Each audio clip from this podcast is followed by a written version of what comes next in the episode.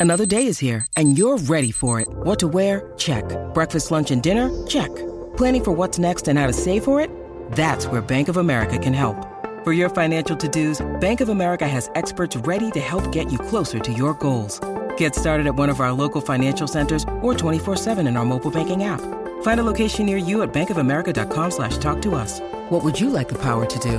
Mobile banking requires downloading the app and is only available for select devices. Message and data rates may apply. Bank of America and a member FDIC. When you need mealtime inspiration, it's worth shopping Kroger, where you'll find over 30,000 mouthwatering choices that excite your inner foodie. And no matter what tasty choice you make, you'll enjoy our everyday low prices, plus extra ways to save, like digital coupons worth over $600 each week. You can also save up to $1 off per gallon at the pump with fuel points. More savings and more inspiring flavors make shopping Kroger worth it every time. Kroger, fresh for everyone. Fuel restrictions apply. Entonces dice que no vuelas esta semana, ¿no? Que todavía no. Bueno, vuelo dentro de unas horas, o sea que ya me queda poquito para volver a coger el avión pero, otra vez. pero eso ya es martes, Pedro, ya, ya falla. Ya, ya no cuenta. Ya, ya no cuenta, ya no cuenta. Ahí estaré yo. Si alguna vez voláis a Barcelona desde Alicante, yo soy el tío que lleva los AirPods. Yo tengo que ir, tengo que ir. Lo que no sé si volar o, o si me pegaré las 8 horas estas o 10 horas o 24 horas que nos tiramos con el tren de, del Euromed hasta que lo cambien la cosa. Pero en abril sí que tengo que subir para arriba, un poquito antes de San Jordi, porque montan un festival bastante gordo de series de televisión en Barcelona y ese sí que quiero subir. Y, y es del miércoles al domingo. Ya te llamaré, ya te llamaré y te, te hablaré de cuando sea esto. Bueno, entonces, eh, aprovechando que Pedro no tiene que volar mm, en un futuro previsible, ¿no? Durante los, los lunes, vamos a intentar volver al sistema tradicional de emitir en directo todos los lunes. Así que, en primer lugar, hola a todos los que nos estáis oyendo a través de Spreaker. Tenemos ya 11 personas que nos están acompañando a estas horas introspectivas y sin haber comentado prácticamente nada más allá del, del grupo de Telegram. Ya sabéis, telegram.me barra una cosa más para que se unan, pero de cara a la semana que viene, pues ya seremos mucho más machacones repitiéndolo antes por Twitter y por Facebook y esas cosas, ¿verdad, Pedro? Sí, yo creo que vamos a, mentir un poco de, de, en plan prueba a partir de hoy, a ver cómo funciona. Yo creo que está muy bien eh, el feedback que se consigue cuando metimos en directo, porque al final la gente responde muy bien, eh, podemos hacer preguntas y yo creo que es un formato chulo. Además, eh, bueno, pues tiene ese gusanillo, ¿no? Que hay gente en realidad que, que está escuchando porque cuando grabamos nunca sabemos si al final va a pasar algo y luego no, no pero, pero bueno, yo creo que es una, una, un buen momento para grabar y espero que nos acompañéis. Vamos para allá con las noticias y lo primero que tenemos son rumores, rumores, porque claro, ya estamos en febrero, eso quiere decir que marzo está ahí al lado, que es cuando se supone que nos tienen que llegar los nuevos iPads y, y ahí estamos, ¿no, Pedro? A la expectativa de tenemos Keynote, no tenemos Keynote, cómo va a ser la Keynote y qué ocurre con ella. Bueno, el tema de la Keynote yo creo que está casi confirmado al 80, casi diría 90%, porque bueno, es una época muy interesante para Apple para renovar la gama de productos, sobre todo enfocar eh, la renovación de la gama eh, anterior de cara, bueno, todos sabemos que está el Mobile World Congress y eh, hay muchas ferias de tecnología a principios de año que Apple tradicionalmente se pierde porque su ventana de lanzamientos oficial siempre suele ser más tarde. Entonces ahora yo creo que es un buen momento para renovar el iPad.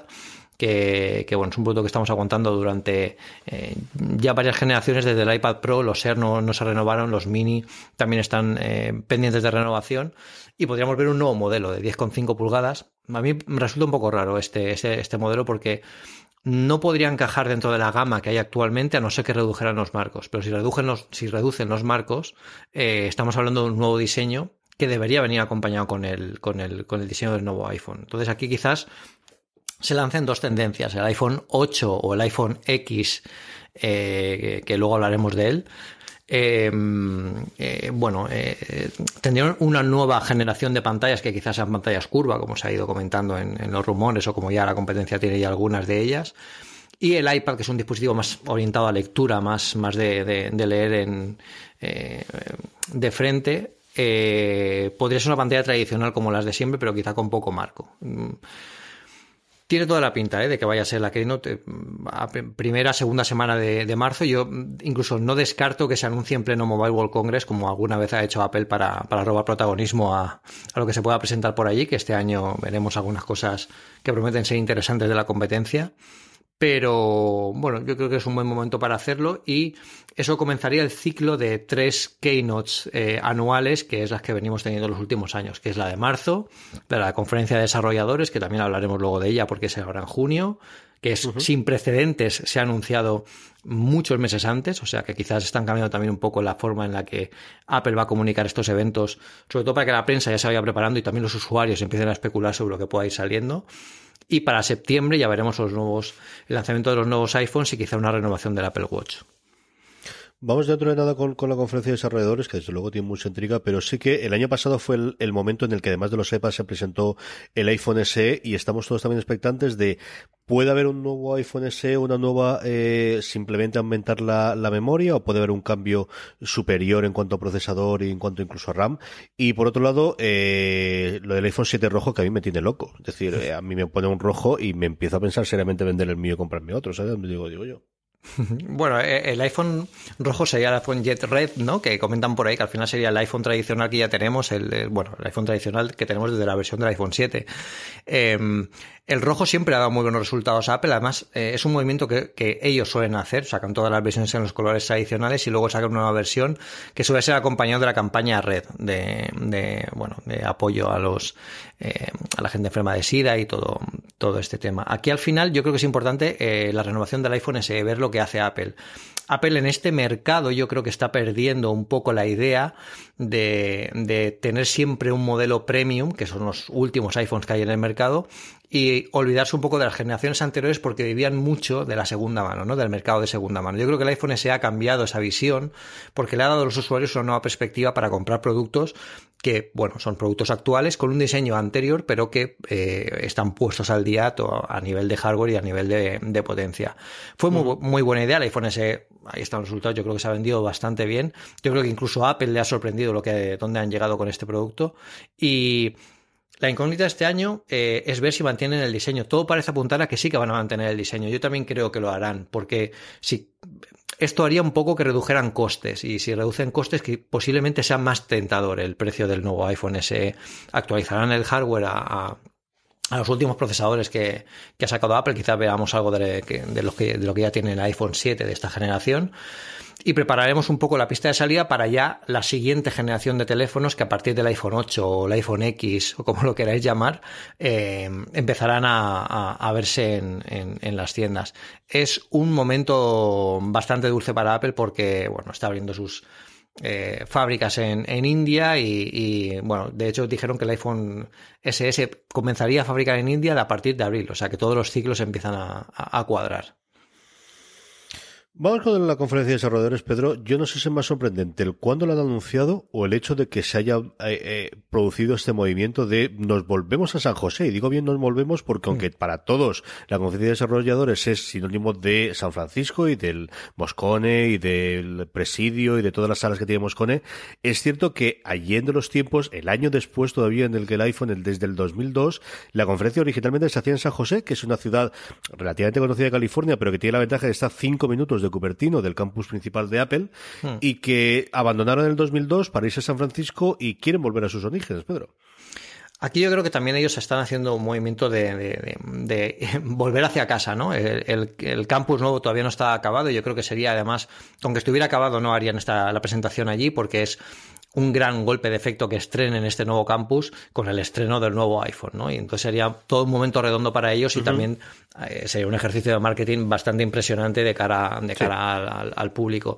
Ahora, ¿qué quieren hacer? Bueno, están en el McKennedy Convention Center de San José. Es un sitio, como tú dices tradicionalmente, eh, bueno, pues que eh, tiene mucha, mucha, mucha tradición de Apple y tiene la, bueno, la ventaja de que está muy cerca de sus instalaciones e incluso puede que algunos talleres se hagan en algunos, en algunos pabellones dentro de, de, de, la propia Apple, con lo que es una buena idea, empieza a acercar a la gente y muy importante, empiezan a, a, verse ya, yo creo que aprovechando que la gente está por allí, comenzarán ya a ver cómo está quedando el nuevo campus, con lo que indirectamente también será un movimiento de publicidad importante para, para, para, para ellos. Em, es muy importante, por ejemplo, también que este año eh, se haya anunciado la conferencia tan pronto. Yo creo que eh, cada año es más difícil encontrar entrada, cada, año hay más interés por esta conferencia, que se haya anunciado tan pronto hace que quizá la logística de las empresas que mandan a gente allí empiece a funcionar, la maquinaria bueno, eh, corporativa siempre es muy, muy, muy elevada Pero lo que podríamos ver este año, lo que se especula con lo que podríamos ver este año, es preparar ni más ni menos que la siguiente generación de productos de los próximos 10 años. ¿no? Si tomamos como, como ventana temporal los últimos 10 que hemos tenido con el iPhone, eh, los próximos 10 empezarían ahora, en junio, porque ese sistema operativo saldrá para el nuevo iPhone. Evidentemente no vamos a ver nada que todavía no se haya anunciado a nivel de hardware que se anuncie en septiembre, pero el, núcleo, como el Apple FSS, el, nuevo eh, sistema de archivos que promete homogeneizar todos los dispositivos de Apple y conseguir bueno, mayores tasas de transferencia y más cohesión con el software, que al final es algo que, es muy importante para Apple. Eh, va a ser un momento interesante porque hay muchos sistemas operativos, hay mucho de lo que hablar, sobre todo en WatchOS, que tiene que mejorar mucho eh, para ponerse un poco al día a nivel de expectativas. Eh, la tecnología y el usuario ha crecido con esta tecnología de los relojes inteligentes y yo creo que ahora van a poder avanzar eh, aún más en utilidades que hace dos años todavía no, no pensábamos en ellas. Entonces, bueno, pues es un momento interesante. Yo este año noto mucho, mucho interés por ir a, a, California y bueno, espero que, la gente que vaya la aproveche y que tengamos una buena Keynote, que, que bueno, ya tenemos ahí una cuenta atrás y posiblemente esa sea la segunda del año. Yo recuerdo que, bueno, cuando se anunció esto, que al final eh, había un pequeño embargo y Phil Schiller había hecho la ronda, como ha ocurrido ya recientemente en varias ocasiones con los sospechosos habituales, yo leí sobre todo la de Gruber, y comentaban eso, de que era la, vuelta que iba a permitir, ellos lo vendían de, de eh, van a permitir tener muchos más talleres y tener mucho más ingenieros de Apple cercanos a los desarrolladores, y por otro lado que eh, todo lo que San Francisco eran todo problemas, aunque tampoco lo dijese de una forma abierta, aquí eh, San José con el alcalde en la cabeza está intentando poner de su parte pues todas las ventajas y, y, todos los, los, apaños, ¿no? Para que fuese que al mm. final es que se junten 5.000 o 6.000 personas que normalmente no hay, más, más alrededor, ¿no? Siempre mm. contaban lo carísimo que son los hoteles en San Francisco y cómo se ponía la cosa en el centro de San Francisco para poder acudir a la, conferencia, que tampoco es la más grande que se hace en San Francisco. Oracle mete prácticamente 10 mm. o 20 o 15 veces más gente que, que mete Apple ahí dentro, Pedro.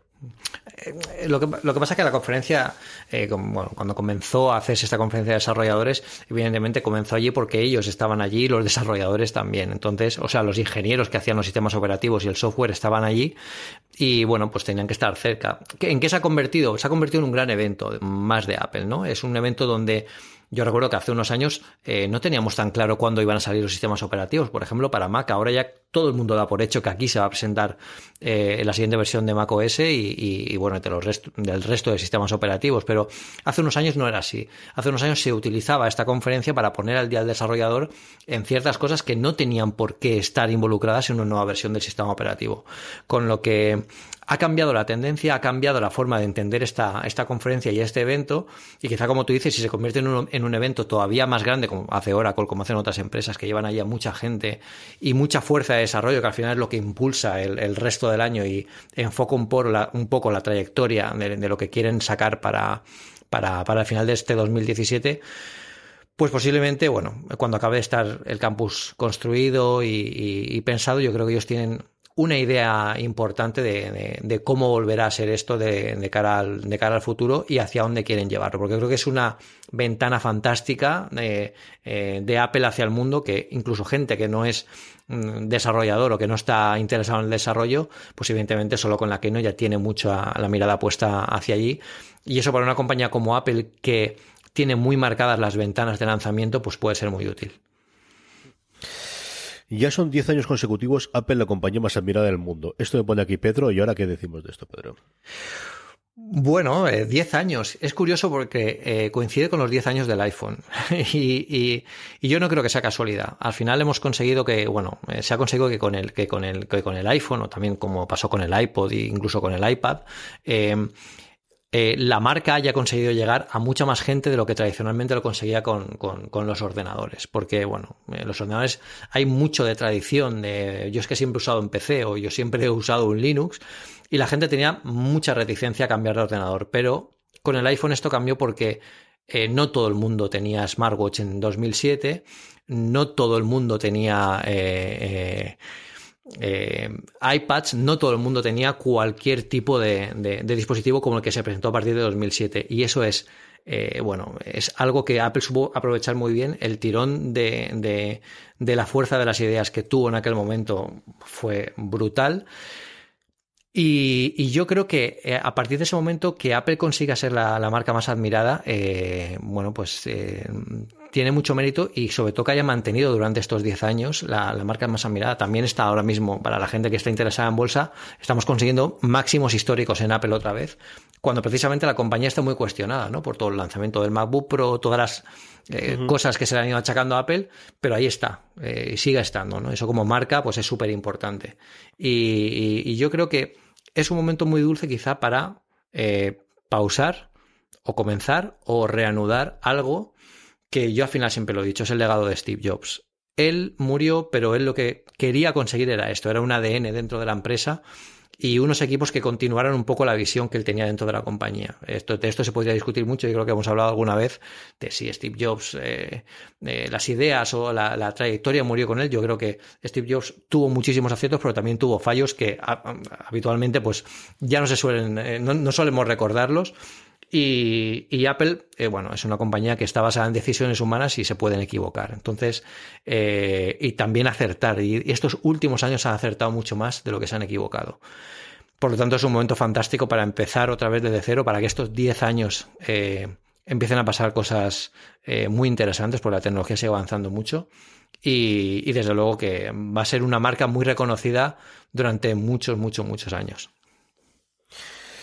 Bloomberg, nuestro querido Gurman, eh, sacó la noticia esta que sacó esta semana que entroncaba con otras dos que hemos tenido a lo largo de las últimas semanas acerca del Apple TV. Él contaba que eh, se preveía la posibilidad de que llegue un Apple TV 4K, que falta nos hace a estas alturas del partido. Yo no creo que el 4K sea la panacea, desde luego no va a ser como HD. Sí que creo que va a vender más que el 3D, que se nos ha olvidado, pero claro es que hace dos años la salvación de todos los fabricantes del televisor se iba a hacer el 3D. Yo creo que el 4K sí que va a funcionar mejor, especialmente porque Netflix ya lo ha abrazado y Amazon también, ¿no? El reproductor mm. propio de Amazon, el grandote del Fire ya aguanta 4B, 4K, y él anunciaba que podía llegar a finales de este año. Junto con esto había dos noticias interesantes del Apple TV, más por la diferencia mía de, fuera de series, ¿no? De seguirlas. Una es cómo habían fichado al jefazo del Fire TV de Amazon para, para ayudarles, no sabemos exactamente qué, si más en la parte de mm. hardware o más en la parte de software. Yo siempre digo que a mí, de todos los cacharros que tengo, tengo unos cuantos conectados a la televisión, el que, el menú que más me gusta con diferencia es el del Amazon TV, y ya no solamente es el suyo, sino la integración por ejemplo, con Netflix. Netflix, eh, que en el Apple TV tú tienes un previo con imagen, en Amazon TV tienes un previo con un tráiler cortito de 10 segundos. Tienen, mm. muchísimas disposiciones que yo creo es lo que empezaremos a ver en el resto. Y luego la otra que eran los dos primeros shows propios de Apple que va a estrenar en eh, Apple Music, porque esto es lo que ocurre, y es que los shows de televisión lo vas a estrenar en Apple, en Apple Music. Gruber tuvo un comentario muy bueno que era, bueno, no nos olvidemos que la iTunes sigue siendo la iTunes Music Store y se está vendiendo absolutamente de todo dentro. Pero bueno, sigue siendo curioso o cuando menos llamativo el hecho de que se estrenen dos programas de televisión dentro de una cosa llamada Apple Music. Pero así es, parece que va a ser inminente en torno a marzo. Yo, de hecho, una de las cosas por la que me hice la cuenta de Apple Music es porque quiero ver los programas y cómo se integra dentro del, sistema. Tenemos un reality show muy al rollo de Shark Tank, muy al rollo de este programa de pitch de, negocios que se va a llamar Planeta de las Apps o Planets of the Apps, jugando con el Planet of the Apps, que es el planeta de los simios americanos, en el que un jurado elegirá los mejores pits de aplicaciones. Eh, ha tenido cierta polémica entre el mundo de los desarrolladores americanos porque al final no representa exactamente desarrolladores y es cierto, ¿no? Al final es un reality. A mí me encantaría que Apple hiciese un documental como por ejemplo eh, The Indie Game sobre la historia de cuatro desarrolladores. Por ejemplo, cogerte los desarrolladores que salieron en las Keynote del 2008, 2009, 2010, qué ha ocurrido con ellos durante estos años. Pero no mm. es este programa. Este programa es una cosa distinta que es un reality en el que te sale Winner Paltrow y te sale Jessica Alba y a ver qué comentan. Y luego, por otro lado, la implementación que ellos han comprado del, Carpool Karaoke, de esta cosa que se inventó James Corden para su programa del Late Night, eh, Late Late Night, de hecho, en la CBS, que ha funcionado extraordinariamente bien en Estados Unidos, especialmente en YouTube. Eh, el de Adele iba por los 300 y pico millones de, visionados, hmm. que se junta con un famoso que cantan y cantan juntos en el coche, que es muy divertido. ¿eh? Yo los he visto todos, absolutamente todo. Tuvimos un día Lorena y yo de un fin de semana que nos cargamos todos. A mí Corden es un tío que me ha hecho gracia siempre, desde que lo he visto en cosas eh, inglesas. Tenía una cosa se llamaba de, de Atlas Boys, no acuerdo, de, de, dos perdedores que se metían en un rollo, un asesinato rarísimo, que era muy divertida la serie, una serie inglesa, y han comprado el formato, Corden salen algunos, en otros salen otro tipo de famosos, pero bueno, es, es un primer intento, ¿no? De, de meter el piececito y de ver lo que hay. Pedro, ¿qué opinas sobre todos estos movimientos que están ocurriendo alrededor del mundo del Apple TV? Bueno, yo creo que el Apple TV al final se va a convertir en un concentrador, que, que es la idea, eh, bueno, que para que vamos a la que, a la, a la que tiende, ¿no? La compañía. Empezando por HomeKit. Eh, el Apple TV, si tenemos, si tenemos un Apple TV en casa y tenemos dispositivos que sean compatibles con HomeKit, eh, lo podemos, podemos acceder a ellos fuera de, de la red de casa eh, a través de la, de la, conexión que tengamos. Aquí esto puede llegar más allá, ¿no? HomeKit está muy bien, pero yo creo que tiene que evolucionar. Yo creo que el camino es, bueno, por lo que está viendo eh, Amazon con Alexa y, y, ese tipo de movimientos. Y quizá yo creo que los rumores que tienen sobre ese nuevo Apple TV 4, más allá del 4K, que bueno, para mí ahora mismo no, no me parece muy interesante porque habría, habría habría que hablar de contenidos y también habría que hablar de, de, de bueno, pues de, de, la velocidad que tenemos en España de, conexión a Internet. A ver si esto, si esto se puede soportar con este volumen de, uh -huh. series y de, y de streaming. Pero eh, yo creo que al final el Apple TV va a empezar a evolucionar a lo que todos esperábamos que evolucionara de un momento a otro, ¿no? Que va a ser ese, ese concentrador digital, eh, empezando por contar con un micrófono propio incorporado dentro de la carcasa al que podremos hablarle. Ya no necesitaremos hablarle al mando como si estuviéramos en Star Trek, sino que podremos hablarle directamente a la tele que bueno, es, ya hay teles que se le hablan, a la mía la saludas y se enciende y es, es muy lista. Pero eh, aquí lo, lo, lo, importante es que eh, esta inteligencia artificial al final eh, también estamos hablando de un Siri 2.0 que Apple quería mejorar. Walt Mossberg hace poco también le criti criticaba mucho que Siri se había quedado atrás con respecto al resto de competidores de, de que tenía la, bueno, que, que, habían puesto en el mercado cosas más eficientes que, que la de ellos, no tan completas en algunos aspectos, eso es cierto, pero aquí sí que Apple juega con ventaja con el, con el saber hacer ¿no? de, de, de, la compañía.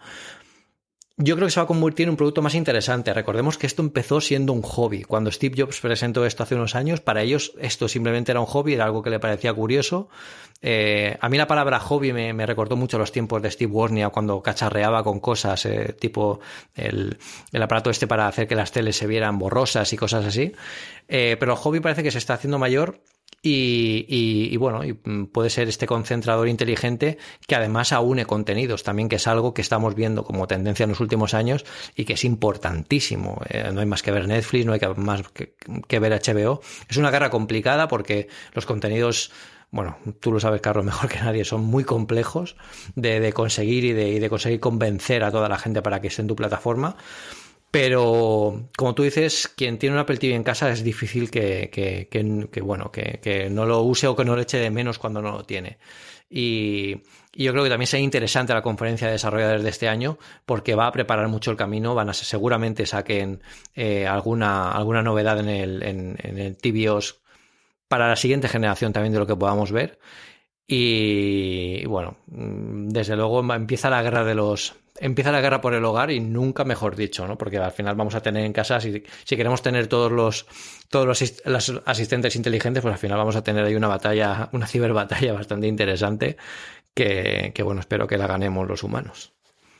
Yo creo que un competidor al Eco sí o sí tiene que salir este año. Y creo que tiene sí. una gran ventaja Apple con respecto a Amazon y es que al final se oye hablar mucho del Eco en los medios americanos, porque no nos engañemos, Eco lo puedes comprarlo en Estados Unidos, en Inglaterra, en Alemania, en los tres o cuatro lugares donde ellos venden habitualmente y están muy pocos idiomas. Dicho eso, y como ya hemos comentado varios programas y hemos comentado por, eh, por, por el grupo de Telegram en repetidas ocasiones, a mí mi acento inglés absolutamente demencial, Siri eh, es totalmente incapaz de entenderme y en cambio Eco casi siempre mejor dicho Alexa, casi siempre me lo, me lo entiendo cuando lo utilizo con el, con el Amazon Fire, pero yo creo que ahí sí que, eh, si tiene una forma de meter el pie eh, Apple en Estados Unidos sí da un poco detrás, pero eh, la presencia que tiene mundial eh, es incomparable con la que tiene Amazon, en, en ese caso la, la, que tiene Apple a día de hoy, sea por las Apple Store, sea por la presencia online, sea por todo lo demás, sea por la integración a día de hoy que hay de Siri con distintos idiomas que no tiene, que no tiene Alexa directamente en el, de, de Amazon, pero sea dentro del Apple TV, sea en un cacharro independiente,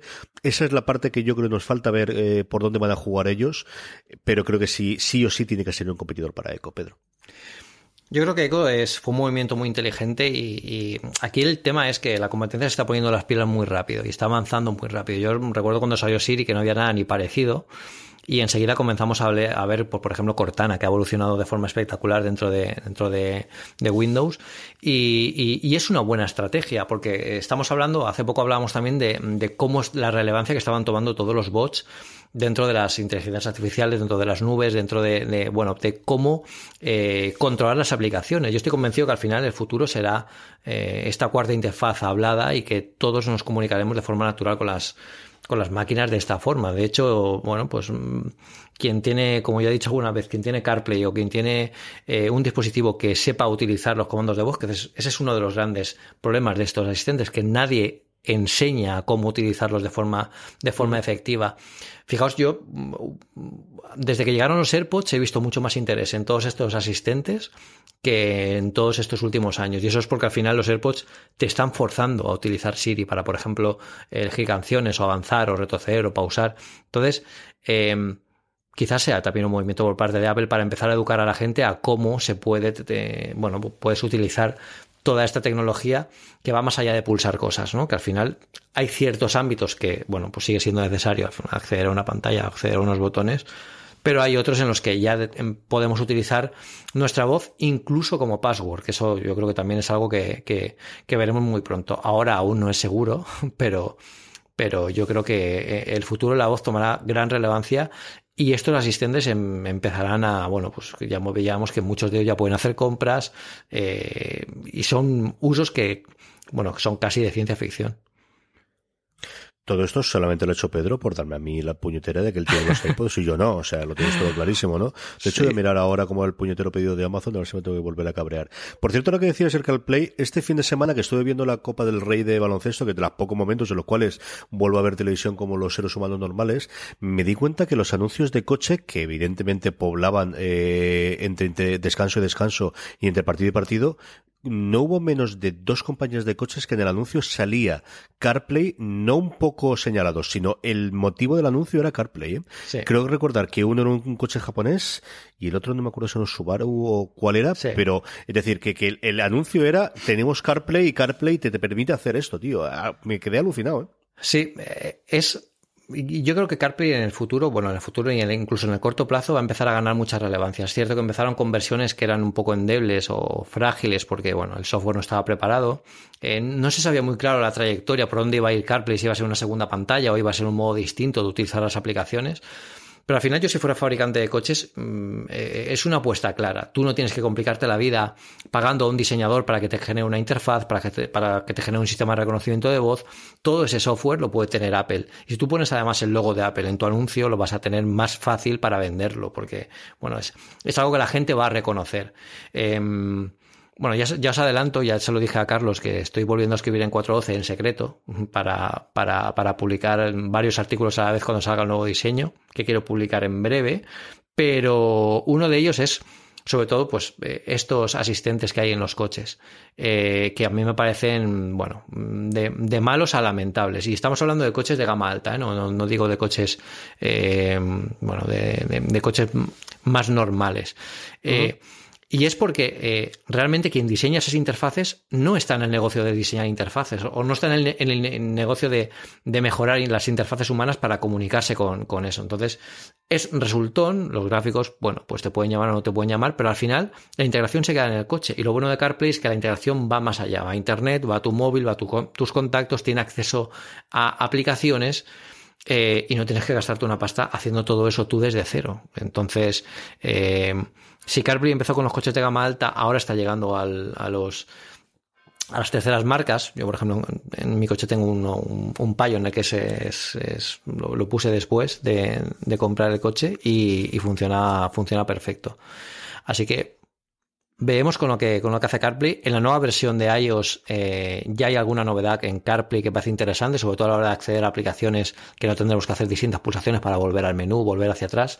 Es algo más útil. Aquí estamos hablando también de cómo usamos la tecnología. Cuando empezamos a hablar de CarPlay, eh, no teníamos, no había mucha experiencia de cómo utilizar este tipo de aplicaciones de, móvil en, bueno, pues en, un coche, ¿no? Y al final, el uso cotidiano y lo que se ha venido estudiando y experimentando estos últimos años desde que está CarPlay, pues eh, ha dado resultado, pues que tú puedas eh, eh, acceder más rápido a los iconos, tener un acceso directo, tener mejor visibilidad. Recordemos que las primeras versiones de CarPlay, eh, bueno, confundían un poco la letra con el fondo. Habían, habían cosas que se ha aclarado ahora mucho a la hora de quitar también botones cuando llegó iOS, eh, iOS 7.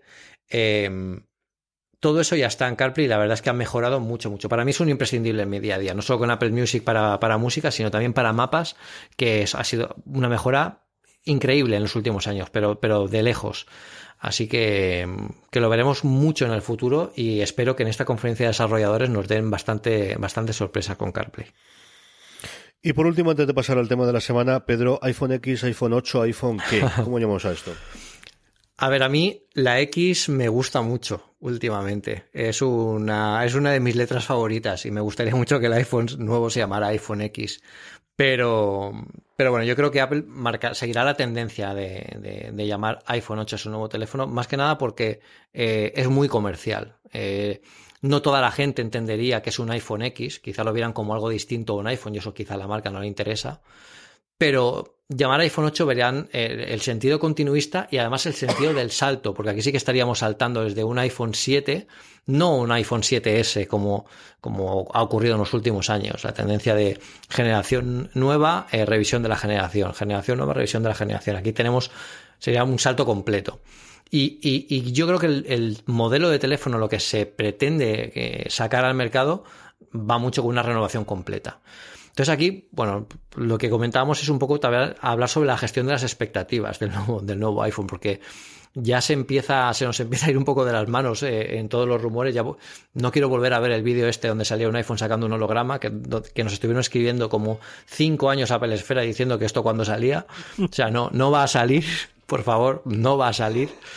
Y, y, es importante entender que el iPhone 8 eh, va a, quizás a ser el modelo en el que Apple eh, le diga a la gente no siempre hay que sacar lo primero que se te pasa por la cabeza porque sea lo más llamativo y que luego no uses, sino que hay que ver cómo funciona una cosa y luego integrarlo cuando realmente pueda ser útil al usuario. Y esa es la gran diferencia entre, entre quizás Apple y, y, el resto de marcas. Eh, yo con el iPhone 8 creo que tengo muy buenas sensaciones. Yo creo que va a ser un, un lanzamiento completamente sonado, de los más grandes de los últimos años de, de, ellos. Pero no va a haber un iPhone aniversario. Apple no celebra los aniversarios. De hecho, apenas celebró el aniversario cuando cumplieron 40 años ahora, el año pasado. Eh, eh, no han sacado un, Macintosh aniversario, no han sacado un, no, no, no son muy de eso, porque eh, bueno, cuenta la leyenda que quizás no le fue muy bien con el, con el, con el Macintosh aniversario que sacaron hace, hace, hace 20 años, eh, cuando sacaron aquel Macintosh totalmente del futuro con pantalla TFT con CD-ROM, cuando todos los ordenadores eran CRT, eh, llevaban disquetera, eh, bueno, quizás la imagen que quiere dar Apple es que no tienen que esperarse a un aniversario para sacar cosas futuristas o para, para ampliar sus horizontes, sino que cualquier año pueden hacerlo. Entonces, este año tiene toda la pinta que, que sí que parecen hacerlo, sobre todo cuando vemos la tendencia de los teléfonos, que hemos mantenido el diseño del iPhone 6 hasta el iPhone 7S. Entonces, eh, quizás sea el momento de, de, de decir a la competencia, eh, si hemos conseguido lo que hemos conseguido manteniendo las expectativas, ahora quizás vamos a ir un, un paso un poquito más allá. Bueno, pues estaremos aquí para contarlo y veremos qué es lo que ocurre con ello. Yo tengo mucha curiosidad, desde luego, por, por ver qué es lo que ocurre con el, con el nuevo teléfono y nos quedan meses y meses y meses para hablar de rumores, expectativas y demás. Mm. Vamos ya con el tema de la semana y esta semana, eh, tal y como comenté en el último programa, eh, estaba a la espera de que llegase un pequeño bichito pequeño de 13 pulgadas eh, de MacBook Pro y ya está. De hecho es con el que estoy grabando ahora mismo. Eh, es un MacBook Pro, como os dije, eh, la gama alta que, que, tenía, le subí un poquito el disco duro, le subí la RAM a 16 gigas, eso sí, con sus cuatro puertos USB-C como Dios manda.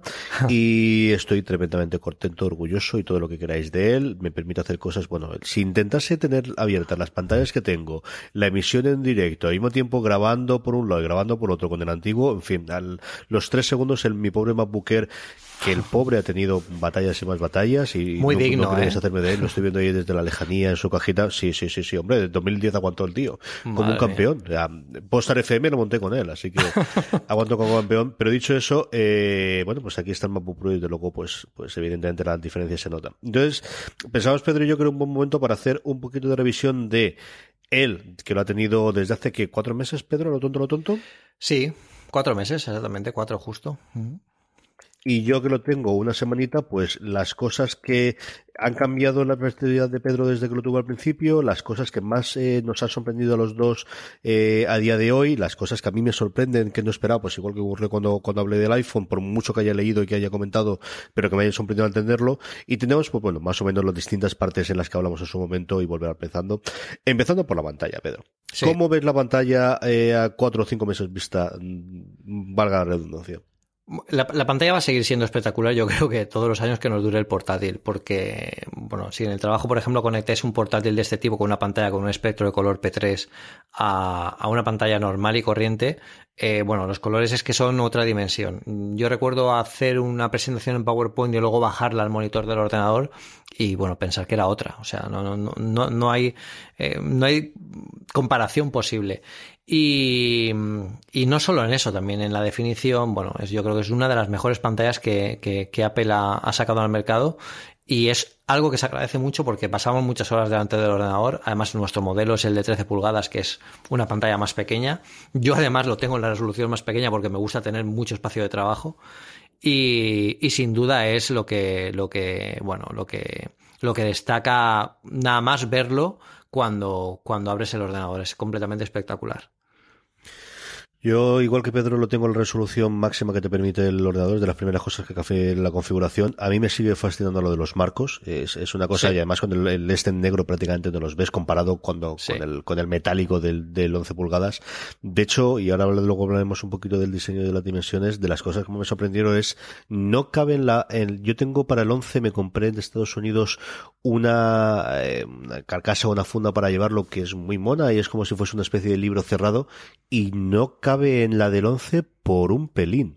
Yo creo que no llega ni un centímetro ni de ancho ni de largo el que no quepa, porque bueno, pues la, la, la concreción que ha tenido o la, lo que han logrado eliminar de todos los, los marcos de alrededor del, de la pantalla. Es el alucinante el brillo, a mí me deja alucinado el brillo sí. cuando jugueteo con él, con la touch bar, el, el cómo va, y, y luego la resolución, como decía Pedro, yo sí he visto algún episodio de alguna serie, especialmente de screeners, que son muy folloneros cuando nos mandan screeners o enlaces de screeners de alguna de las, de las cadenas de verlo en el iPad, porque estoy muy acostumbrado verlo en el iPad y lo notas. Mira que, que estoy acostumbrado a verlo en la tele grande o en el iPad y, y al final te da ganas de, de, ver cosas con esa pantalla que es una puñetera pasada. Es, es alucinante.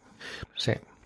Mira que son 13 pulgadas y puedo tener dos pantallas ahora mismo que estoy grabando contigo, a izquierda y derecha, y con la resolución mmm, puedo manejarlas medianamente bien, cosas que, que antes en el de 11 ni de coña, pero yo recuerdo tener el de 17 mío antiguo uh -huh. y era complicado teniendo una pantalla izquierda y otra a la derecha, eh, poder manejar bien o poder bien, bien en las dos.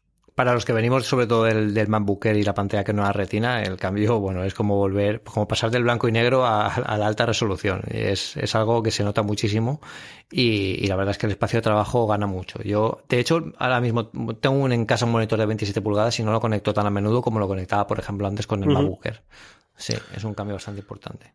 Yo me estoy pensando, tengo, tengo un monitor que podré coger de 23 pulgadas, porque además eh, que lo tengo en la universidad, que ahora nos va a tocar hacer porque están de obras en el edificio y nos va a tocar sacarlo de allá, y estaba pensando, digo, bueno, mientras duren las obras me lo traigo para casa y miro a ver si vale la pena o no conectarlo y tal, y no lo sé, no lo sé, estoy muy acostumbrado, me estoy acostumbrando mucho a tener solamente el, el, el portátil y veremos a ver si lo traigo o no. Ligereza de diseño es lo siguiente que teníamos en el, en el tamaño. Pedro, ¿llegas a notar lo que lo llevas en la bolsa y en la mochila contigo? Yo alguna vez me preocupo porque no sé si lo, si lo he cogido, la verdad es que sí, porque ya no solo es el peso, ¿eh? es también la envergadura que yo creo que es más importante casi que el peso. Al final, al llevarlo en una mochila o en, una, en un maletín no notas el peso, pero sí que notas que es mucho más cómodo de, bueno, pues de, de, de llevar, de encajar. Si estás, vas a una sala de reuniones es mucho más, más sencillo llevarlo. A mí el diseño me tiene completamente fascinado. Es, es, yo creo que es uno de los eh, diseños de portátil más bonitos que ha hecho Apple, pero con diferencia de, de, cualquiera. Y eso que mira que el MacBook nos gustaba mucho cuando salió.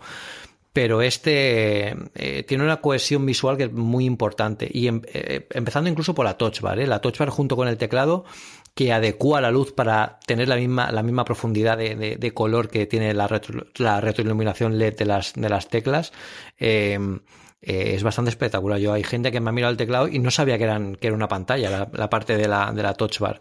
O sea que está muy bien hecho porque han cuidado al mínimo eh, los detalles y, eso también significa ser pro. No, no, no, no, todo tiene que ser tener un procesador monstruoso y que el, portátil sea una, bueno, pues una panera. O sea, esto tiene que ser mucho más, mucho más manejable y que tenga la potencia que necesitas junto con un diseño, pues que al final sea de gama alta, como son estos portátiles. Yo estoy en la fase de por Dios que no me lo raye nadie, que no me lo toque nadie y este hasta que le encuentro una funda. Lo llevo en un sobre verde de, eh, de, correos que encontré en la universidad de estos acolchados hasta que encuentro cosa, cosa, cosa que te hace también una idea de, las dimensiones. Cabe perfectamente uno de estos sobres de tamaño normal y lo llevo con el acolchado y quiero comprar una cosa más mona, pero eso entre las crías y la perla de Dios eh, lo llevo siempre guardado. Y es cierto que, que de envergadura es más o menos como el del el iPad. Yo creo que si el iPad lo llevo con la funda que tengo externa con el, con el tecladito antiguo y tal, es cierto que es un Air 2 que es un, que es ya más o menos antiguo, pero viene a ser más o menos igual de tamaño y de peso. Y estoy contigo. Yo creo que pesa más la batería externa esta que llevo yo ahora en la mochila mía, eh, esta super que me he comprado, que el, que el ordenador en sí, que, que hay momentos en los que te parece extraordinariamente delgado. O sea, de, no te lo crees que pese tampoco, eso es de luego. Vamos con el Touch Bar y con el Touch que es de las partes que me tienen más enamorado. Pedro, cinco meses después, ¿qué, le sacas a la Touch Bar? ¿Cómo lo utilizas de regularmente? Y, ese botoncito de la derecha con el Touch ID. Bueno, el, Touch ID es básico, sobre todo si no tenéis un Apple Watch. Eh, si tenéis un Apple Watch, sabéis que se puede desbloquear el, el MacBook simplemente con acercaros y tocar un botón, una tecla del, del, del MacBook Pro.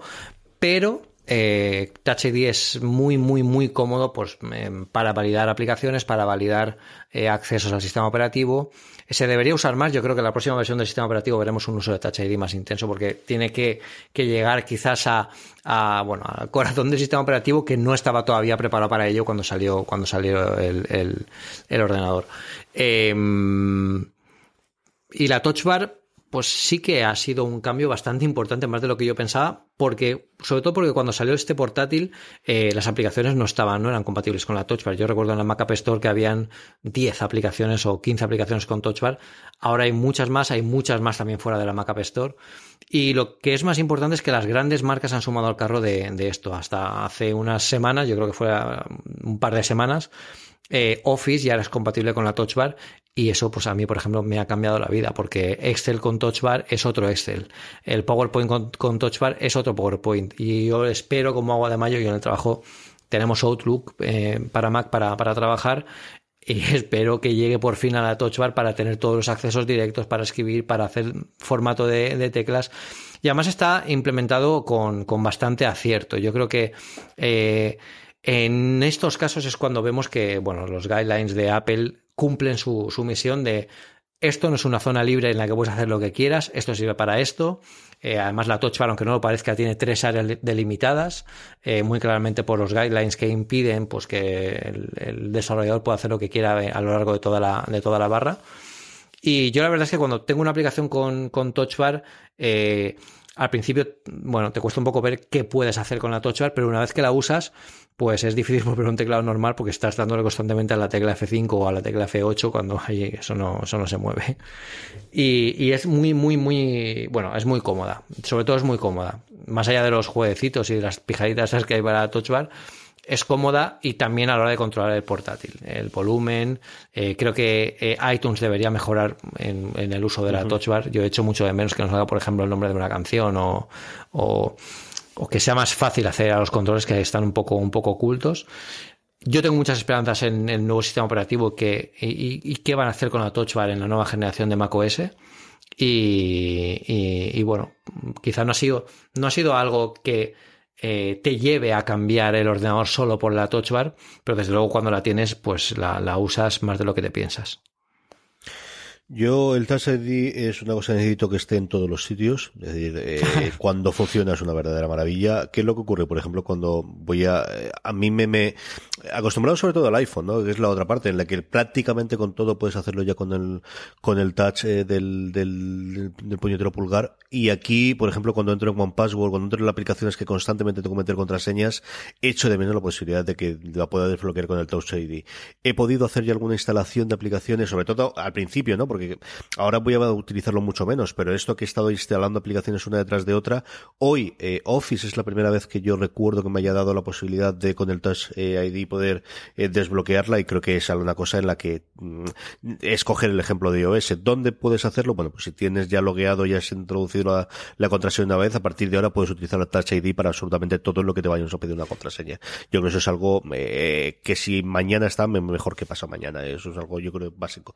Y luego la Touch Bar yo me acuerdo muchísimo de lo que me comentases. Es algo que utilizo muchísimo. En las aplicaciones que estoy más acostumbrado a utilizar atajos de teclado, que yo soy muy de atajos de teclado constantemente, eh, ya los tengo más interiorizado y quizás voy menos a la Bar, pero en otras cosas, por ejemplo, Fantastical, es uno de los que me he descubierto utilizando constantemente. ¿no? sí, sí, sí. Yo también lo uso mucho y en algunas de otras simplemente por la pijada de que tenga la respuesta es muy chulo. Aparte de que es una demo preciosa y que eso no enseñas a cualquiera y flipas en colores, porque es cierto que, que eh, pues nuevamente es una de las cosas que, que fardas un montón, ¿para qué vamos a negarlo? Pero hay cuatro o cinco aplicaciones en las que lo utilizo mucho y lo echo de menos en mucha aplicación, por ejemplo, de edición de sonido, de edición de vídeo, de las cosas que más podemos hacer técnicas eh, para la cadena o para fuera de series, ahora que nos comentaron en vídeo, que yo creo que sí que tendría eh, alguna aplicación adicional, pues en un Hindenburg, por ejemplo, que lo utilizamos nosotros para edición de audio, el que tenga algún comando nuevamente de atajo de teclado ahí eh, podría funcionar bien, pero yo creo es eh, eh, una cosa que he hecho de menos. Todavía no he llegado al punto de la hecha de menos cuando no la tengo, pero ahí ahí andamos. Yo creo que nos falta tres o cuatro meses de desarrollo por, por terceros desarrolladores para que cuando me vaya el iMac en el que en el teclado no tengo la tosbar empiece a echarla de, de menos en, en serio. Potencia, Pedro, ¿qué quieres hablar de potencia? ¿De que es más potente de lo que esperábamos para nada? Eh, yo, yo, creo que aquí también me ha sorprendido porque eh, venimos del MacBook Air de 11, ¿no? Y es lo que comentamos en alguna ocasión. Eh, habitualmente, la prensa de tecnología lo que hacemos es comentar, eh, comparamos siempre la, la, última generación de un, de un ordenador, de, o de un Mac en este caso, eh, bueno, que también es un ordenador, ¿no? Lo que comentamos es lo que comentamos es con la generación inmediatamente anterior. Y eso yo creo que es un error, porque hay muy poca gente que cambia de ordenador cada año, ¿no? No, es como, como, comparar un iPhone, ¿no? Que es más habitual, pues que lo vendes de segunda mano, te compras el nuevo, por lo que sea. Entonces, eh, aquí el cambio sí que es radicalmente distinto. O sea, yo lo que podía hacer con un MacBook Air de 11, que era mucho, porque tenía 4 GB de RAM. Yo recuerdo que la gente se que devolvía las manos a la cabeza cuando cuando, bueno, pues cuando pensaba que, que, que, con 4 gigas no se podía hacer casi nada, con 16 no se puede hacer nada. Y fíjate todo lo que se puede hacer.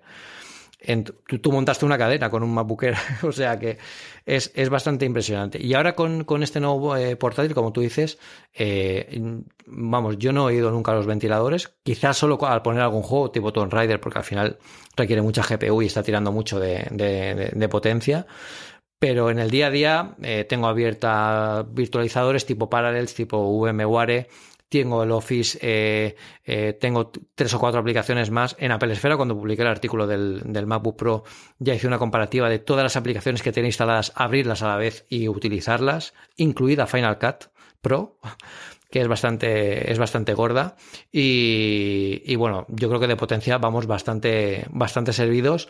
Eh, y yo la que disfruto mucho con la potencia de este nuevo MacBook Pro es con Lightroom.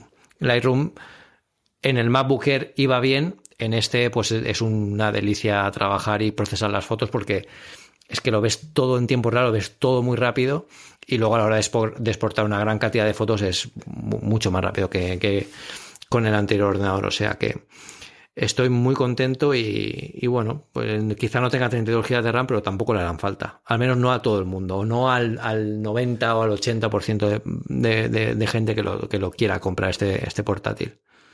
Yo venía de un MacBook que era el modelo anterior que tenía Pedro y, y, yo lo noto fundamentalmente en dos cosas a día de hoy. Uno con todo el tratamiento del sonido, es decir, lo que tardamos en exportar el audio es otro mundo. Ya no te cuento nada la subida ahora desde que tengo fibra no tengo la DSL, que ya eso es harina de otro costal.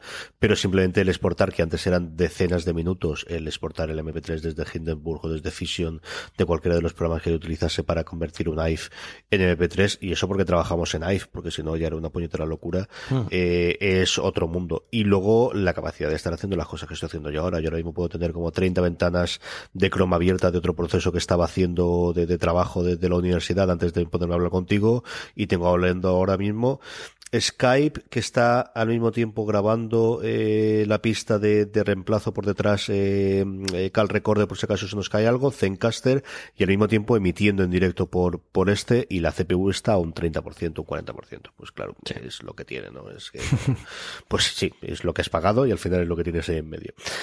Teclado, Pedro, que aquí sí que tengo curiosidad porque me digas tú qué te parece el tecladito. Bueno, eh, este, este sábado quedamos Carlos y yo a tomar un café y a hablar un poco de todo y yo le contaba que, que el teclado es algo que al final te acaba enganchando. Eh, yo entiendo que puede haber gente que le guste más las teclas de, recorrido largo, tipo las teclas mecánicas, y esos teclados un poco más eh, old school, pero el teclado de este MacBook Pro, la verdad es que una vez que te acostumbras, es una delicia escribir en él. Yo incluso eh, he sustituido el teclado del iPad Pro, que bueno, es un teclado muy cómodo de teclear porque te acompaña mucho a nivel de la membrana. Pero es que este teclado es, una delicia. Eh, a la hora de escribir y a la hora de, de, acompañar la estabilidad que tienen todas las teclas, son teclas también más grandes, ayuda mucho eh, a la hora de, a la hora de escribir. Eh, bueno, todo el que lo prueba, al principio choca un poco, además hace mucho más, es más sonoro, ¿no? No diría, que hace más ruido, pero es más sonoro. Y, una vez que te acostumbras, pero tardas poco en acostumbrarte. El otro día se lo dejó un compañero y ya te digo que a las cuatro frases me dijo, aparte el teclado, que yo quiero usar el de tu portátil. O sea que es, era bastante, bastante, es bastante usual que pase eso. Y una vez que, bueno, lo pruebas y volver, por ejemplo, al teclado que teníamos en el MacBook, bueno, los que tienen el MacBook Pro de, de, la generación anterior, pues es un poco como, como volver al pasado. Y es una sensación que dices, bueno, si este portátil solo tiene un año, el, el MacBook Pro anterior. O sea que es, es un buen cambio. Yo tengo dos cosas con el teclado. La primera es que es la retroiluminación. Yo no lo tenía. Pasada. En sí que lo he visto, pero y mm. desde luego venir de uno que no se ha retroiluminado a esto es otro mundo. Pero yo sí, había trasteado con algo retroiluminado y esta es una pasada. Mm. Es cierto que el, cómo se van cada una de las teclas. Eh, yo tengo la lamparita que al lado y jugueteas con la lamparita de que le dé una forma de otra y vaya cambiando. Está muy, muy, muy, muy, muy bien. Mm. Y luego, eh, yo se lo decía a Pedro cuando quedamos el sábado, como os comentaba él, y es que eh, a mí me da gusto trabajar con este, con este teclado me apetece teclear con este teclado, que no es una cosa que a mí habitualmente me ocurra. Yo, de hecho, los de Apple sí, pero siempre me compro algún Logitech porque me gustaba más el tipo de teclas. Y este no sé qué es lo que tiene, no sé exactamente qué leche es lo que hace, o si es la novedad puramente, que también podría ser, pero me apetece teclear. Eh, yo comprendo que haya gente que tenga el teclado mecánico y que de ahí no lo vayas a sacar y que necesitas uno, que necesitas externo. Por ejemplo, a mí, para muchas cosas de trabajo, posiblemente el tener el teclado numérico a la derecha me viene bien y tendría un externo para eso. Pero dicho todo lo anterior, de verdad que a mí me apetece teclear en este teclado, cosa que hacía mucho tiempo que no ocurría. Y el, el, trackpad, Pedro, que lo tenemos un poquito abajo, el pedazo de, del helipuerto este que nos han puesto aquí bueno, eso yo pensaba que era una zona para aterrizar drones, pero no, es un trackpad realmente.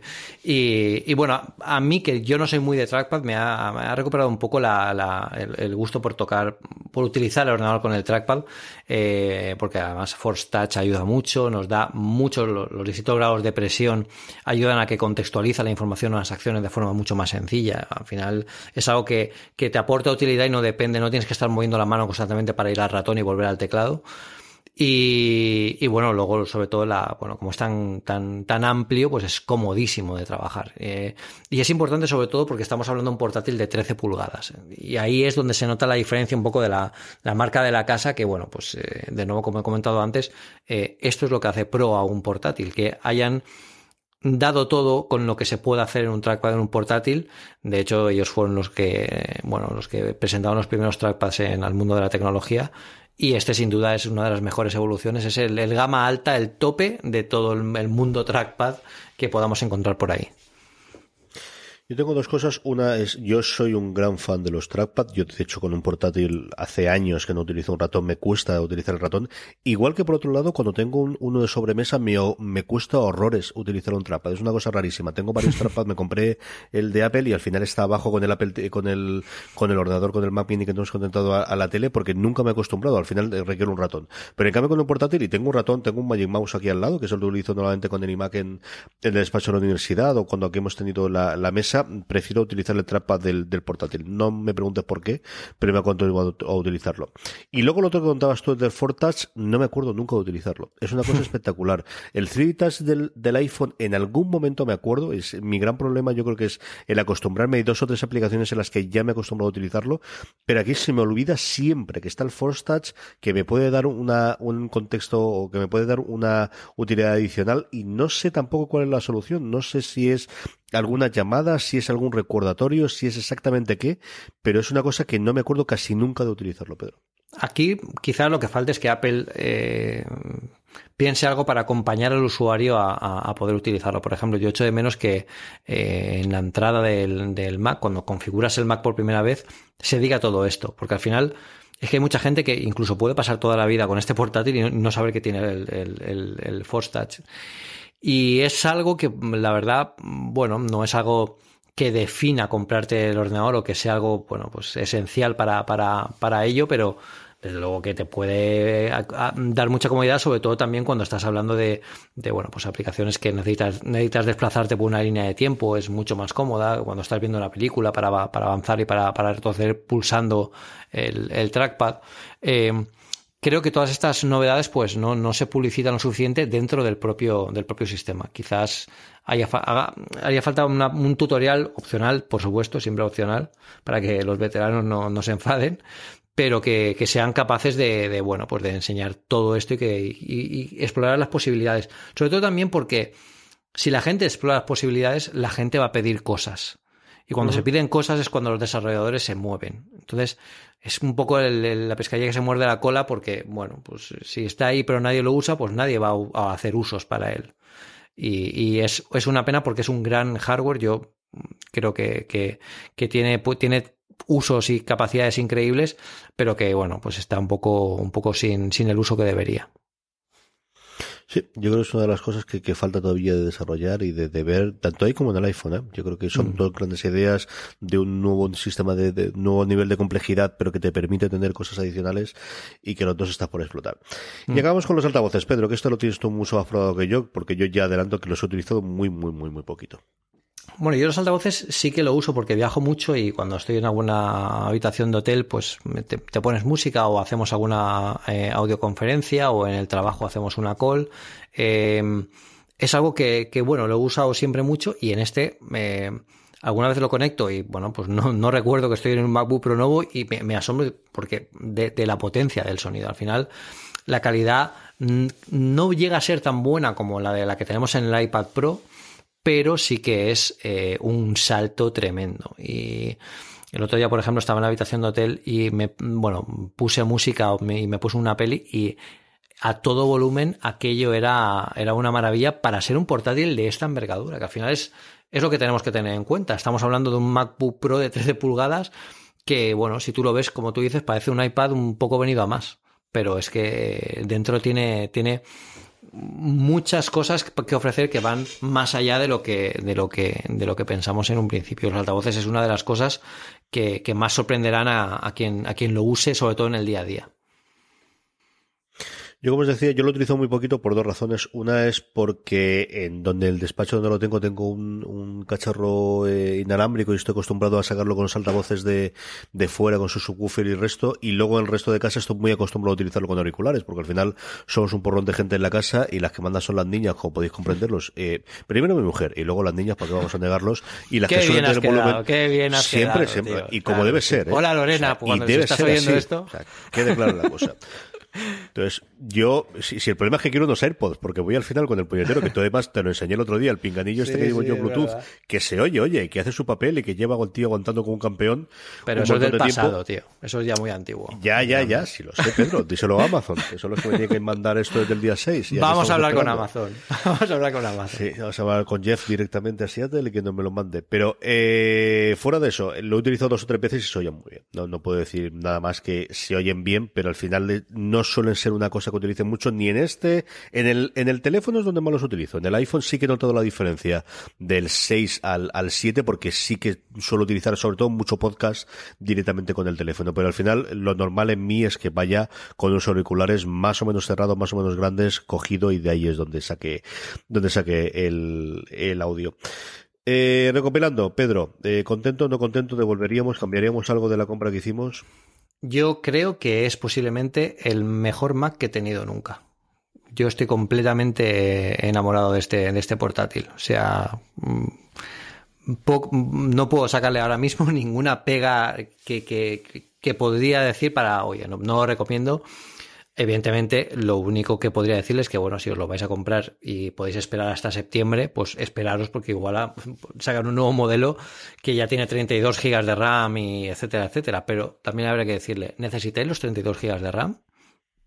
Pues eso es una de las preguntas que hay que hacerse. Yo estoy contentísimo con él. No puedo decir otra cosa. Yo eh, pensaba comprarme un iMac antes que el portátil. No tenía nada claro el comprarme un portátil nuevo y han cambiado un par de cosas al final son autojustificaciones, ¿para qué no me va a negar? Ahora que estamos en Petit Comité, que no soy nadie. que no soy eh, nadie. Yo, se me da lo de convencerme a mí mismo de que tengo que gastarme pasta, es una cosa que se me da de miedo. O sea, toda la vida se me ha funcionado muy bien y cuanto más mayor me hago, mejor me da. Pero dentro de ese autoconvencimiento y de la posibilidad de, bueno, ¿qué me compro? ¿Me compro un MacBook normal? ¿Me compro este? Eh, yo, eh, simplemente por la pija del Tosbar y sobre todo cuando te lo vi a ti, se lo vi a María Santonja, que se ha comprado el de 15, tenía muy claro que quería el de 13 y estoy muy contento con la compra, Pedro. Estoy tremendamente contento de, de tirar. Y bueno, pues si te tengo que comprar un iMac de 27 ahora cuando salgan el nuevo, pues ¿qué vamos a hacer? También no lo compraremos. Todo sea por la audiencia, Pedro. Todo sea por la audiencia y para comentar. Habrá que probarlo, habrá que probarlo.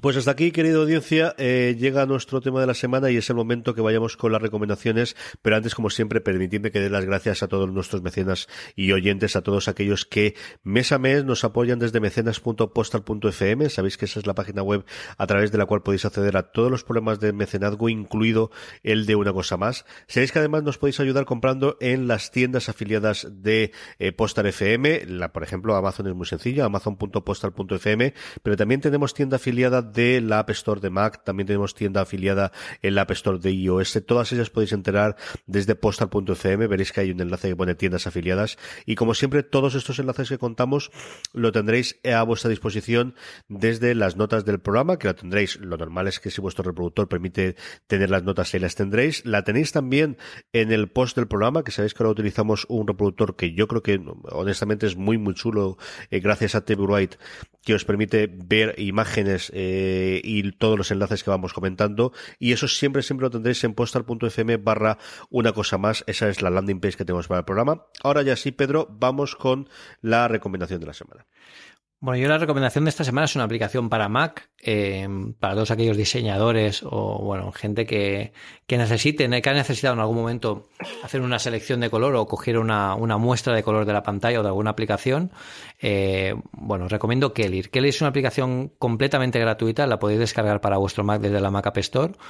Y bueno, pues eh, te permite no solo elegir cualquier color de lo que de lo que esté viéndose por pantalla del sistema operativo, sino también generar una paleta a través de ella, generar gradientes para bueno, pues para, para vuestros proyectos de, de diseño. Es muy útil, funciona muy bien y por cierto tiene soporte para Touch Bar, que es realmente mucho más útil porque tiene los colores que prácticamente convierte la Touch Bar en, bueno, pues en un lienzo, donde puedes elegir los colores que quieres eh, utilizar en cualquier momento. Si sois desarrolladores, además permite conseguir eh, el, código RGB de, bueno, de, de Wii Color, NS Color, también las, las versiones RGB para Android, las versiones RGB para CSS. Es completamente, bueno, es muy buena, muy completa y bueno, y además es gratuita, o sea que bajarla si os interesa, que yo creo que es de las mejores de este, de este ámbito. Mis eh, recomendaciones de esta semana no es gratuita, esta es de pago, pero es de estas que yo he pagado con muchísimo gusto. Y, y además es de pago doble, porque ni siquiera es eh, universal, sino que tenemos una versión para iPhone y otra para iPad y en el sistema tradicional de cada una la compras por separado. Dicho eso, la tengo aquí porque la estuvimos comentando el fin de semana en el grupo de, de Telegram y yo dije que es la que yo utilizo a día de hoy dentro de las 80 o 90 aplicaciones de calendario más o menos que me puedo haber comprado a lo largo del tiempo en iOS. La que utilizo a día de hoy asleep y la compré en su momento y dejé de utilizarla es Time Page de Moleskine. Sí, la gente de Moleskine, aparte de tener sus maravillosas libretitas, bueno, pues eh, yo no sé a santo de qué voladura le dio por desarrollar una eh, aplicación de calendario. Y es una verdadera preciosidad. Lo primero que tiene es que es estéticamente la más bonita que yo he visto de cualquier tipo de calendario. Y Sunrise en su momento era bastante chula antes de que la comprase eh, eh, Microsoft para integrarla dentro de, de Outlook, pero TimePace es una verdadera precisidad, además totalmente eh, editable en cuanto a colores. Y como os digo, eh, es una aplicación que Moleskine cuida muchísimo y mima muchísimo. Una la conversación salió en el grupo de Telegram porque dije que íbamos a grabar en directo, eh, íbamos a volver a grabar en directo los lunes y compartí una pijada que tienen que es tiene una cuenta atrás. Puedes elegir que uno de tus eventos sea, pues, el principio de las vacaciones, el, la vuelta a la grabación de una cosa más y convertirlo en un widget y al mismo tiempo compartirlo con la gente, ¿no? Y a partir de ahí empezó la conversación. Es, eh, de verdad, una cosa realmente deliciosa. Eh, puedes eh, tener una vista de cada uno de los meses. Es eh, la aplicación que yo conozco más rápida para poder ver eh, qué va a ocurrir de tres meses vista. Mm, simplemente que la veáis. Ved el vídeo que aparece del, del iPhone y del iPad. Y aparte de eso, como os digo, es una aplicación que constantemente tiene actualizaciones, que constantemente la están mimando, la están cuidando, la están, eh, se ve que hay un desarrollo detrás, tiene una integración con el tiempo que es alucinante, tiene un montón de widgets, uno para el día, otro para qué vas a tener a lo largo del día que es muy chulo, otro del tiempo, otra para ver el mes de un vistazo, eh, cuanto más eh, cargado tienes un día, por así decirlo, mayor de un color aparece o de otro. Eh, como os digo, es la aplicación que yo utilizo. No os puedo dar más, más conversación que esa. Yo sigo utilizando Fantastical en el Mac porque no existe TimePage para el Mac a día de hoy. Eh, tengo como cuatro o cinco con la que jugueteo de vez en cuando, pero al final la que tengo en el dock, tanto en el iPad como en el iPhone a día de hoy, es este TimePage, eh, y no os voy a joder el dinero, vale 5 euros eh, la versión para iPhone y 7 euros la versión para iPad. No es barata, es lo que, lo que cuesta. Echadle un ojo al vídeo, echadle un ojo, os pondré el enlace directamente a la página de internet que está traducido al perfecto español de Moleskine contándoos y enseñándoos la aplicación. Y si estáis buscando aplicación de calendario, queréis tener otra aplicación de calendario más porque sois como yo y cada dos meses tenéis que cambiar, de verdad, eh, echadle un ojo a, a TimePage para iPad y para iPhone. Eh, yo creo que vale muchísimo la pena, aunque sean al final, como os digo, 5 más 6 de eso. Yo creo que es un diseño que además eh, rompe un poco con lo que estamos acostumbrados a ver en el resto de aplicaciones. Y eso tiene mucho valor, sobre todo, como tú dices, de una empresa que no se dedica tradicionalmente a esto. O sea, que ha puesto mucho mimo y, bueno, muestra un poco que el carácter, cuando se quieren hacer las cosas bien y quieres eh, pasarte al, al mercado digital no haciendo lo mismo que hacen todos, pues puedes tener éxito si lo haces de esta forma. Muy bien, Pedro, pues hasta aquí ha llegado el programa eh, eh, de esta semana. Eh, recordamos a la gente que eh, a lo largo de toda la semana estamos hablando de cosas de Apple, de tecnología, de mil millones de cosas más, para que lo vamos a negar, en nuestro grupo de Telegram. Ya sabéis, telegram.me barra una cosa más, que además tú te has aficionado y esta tarde has estado hablando un rato ahí dentro, ¿eh? Sí, sí, sí, sí, sí. Siempre hay que contestar alguna, bueno, contestar alguna duda. Siempre, además, incluso comentamos ofertas de Amazon, ¿eh? O sea, tenemos de, tenemos de todo. Al final va, vamos a quedar todos a salir a tomar unas cañas algún día de estos. Sabéis que además eh, el programa lo tenéis siempre, siempre en postal.fm barra una cosa más, pero que os podéis suscribir en todas las plataformas de podcasting eh, que nosotros conozcamos al lejos. Estamos desde luego en iTunes eh, o barra podcast de Apple, pero estamos en iVoox, estamos en Spreaker, estamos en, en TuneIn desde hace no demasiado tiempo. Si no estamos en vuestra plataforma de podcast, decírnoslo y haremos todo lo posible para estarlo a la mayor brevedad posible. Sabéis que además os podéis suscribir al feed general de postal.fm, que tenemos un feed que se llama eh, Master Feed de Poster FM, ese está en todas las plataformas y de esa forma no os perderéis ningún programa de una cosa más, pero tampoco ninguno de los de fuera de series, que ahora vendemos con un montón de programas de cara a marzo, no os perderéis eh, la colina de Avalon, el programa premiado por Apple de eh, juegos de mesa que hago todas las semanas con eh, Paco Gurney, o un par de novedades que estoy haciendo con Lorena, incluido la vuelta de Seven, que es un programa que empezamos en su momento de listas de siete cosas que nos quedó muy majo y que hemos vuelto a, grabar y que es un programa quincenal que vamos a empezar a volver a hacer en Poster FM y que dentro de nada tendréis ya de nuevo en vuestros oídos. Hasta aquí ha llegado el programa, la semana que viene más y mejor, Pedro. Más y mejor y más cerca de una Keynote. Y a todos vosotros hasta la semana que viene en una cosa más. But there is one more thing. And we've managed to keep it secret. Ah, vale, vale. Vale. ¿Nos oye alguien? Hola, ¿hay alguien ahí? Vale, si ya está ahí. Si no, si no hay nadie, me pongo a cantar. Os lo juro, estoy muy loco.